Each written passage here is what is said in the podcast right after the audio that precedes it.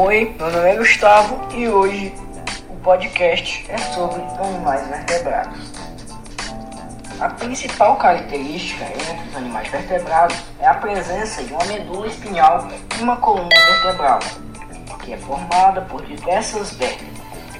Os vertebrados possuem músculos e um esqueleto, proporcionando a realização de movimentos mais difíceis que os animais invertebrados. Muitos animais vertebrados possuem um sistema nervoso desenvolvido, tendo um sistema central construído pelo cérebro e pela medula espinhal. Os chamados animais vertebrados inferiores são controlados em grande parte das vezes pelo cérebro. O cérebro desempenha o papel de orientar essas funções dos órgãos sensoriais.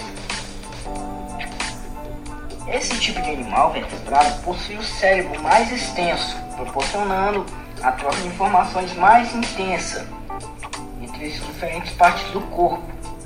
Os músculos e o esqueleto montam estruturas necessárias para que os animais se adequem à vida que levam. Todos os vertebrados apresentam a cabeça e o crânio contornando o encéfalo. Na fase embrionária, eles apresentam crista neural, que cria estruturas como as cefálicas.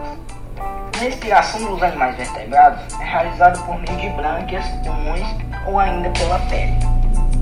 Como foi visto anteriormente, os animais vertebrados devem ter uma medula espinhal e uma coluna vertebral. Além disso, vimos um sistema nervoso central, o cérebro e a medula espinhal, o sistema muscular e o esquelético interno, que formam suas estruturas. Foi dito que a respiração pode ocorrer por meio de brânquias ou pulmões, órgãos apresentam tecidos conjuntivo epitelial, vascular, muscular ou nervoso. O corpo dos animais vertebrados é constituído pela pele, que é formada por duas camadas, a derme, parte interna, e a epiderme, parte externa. Mamíferos. Os animais mamíferos possuem glândulas mamárias, permitindo que as fêmeas desse subgrupo produzam leite e amamentem seus filhotes. Os animais mamíferos apresentam um corpo revestido por pelos e possuem respiração pulmonar.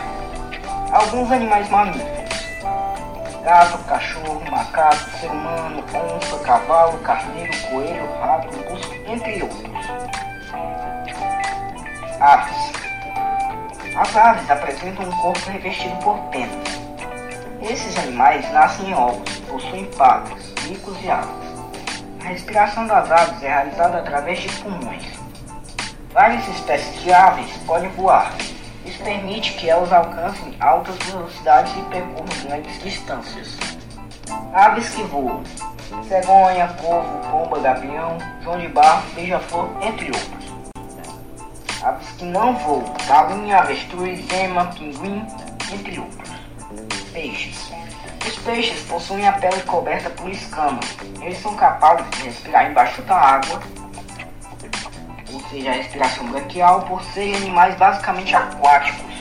Mas esses animais podem ter um esqueleto ósseo ou cartilaginoso. A cartilagem possui o mesmo papel dos ossos, entretanto são mais flexíveis. Exemplos de peixe: tubarão, cavalo, marinho, lampreia, peixe-palhaço, dourado, entre outros. Os répteis possuem a pele coberta por escamas ou carapaça. A respiração é feita através de pulmões. Grande parte desses animais é terrestre vive próximos a ambientes aquáticos. Os répteis nascem de ovos que saem da cloaca. A partir daí, a temperatura ambiente irá determinar se a ninhada será formada de machos ou fêmeas. Exemplos de répteis: tartaruga, cobra, lagarto, lagartixa, jacaré e entre outros.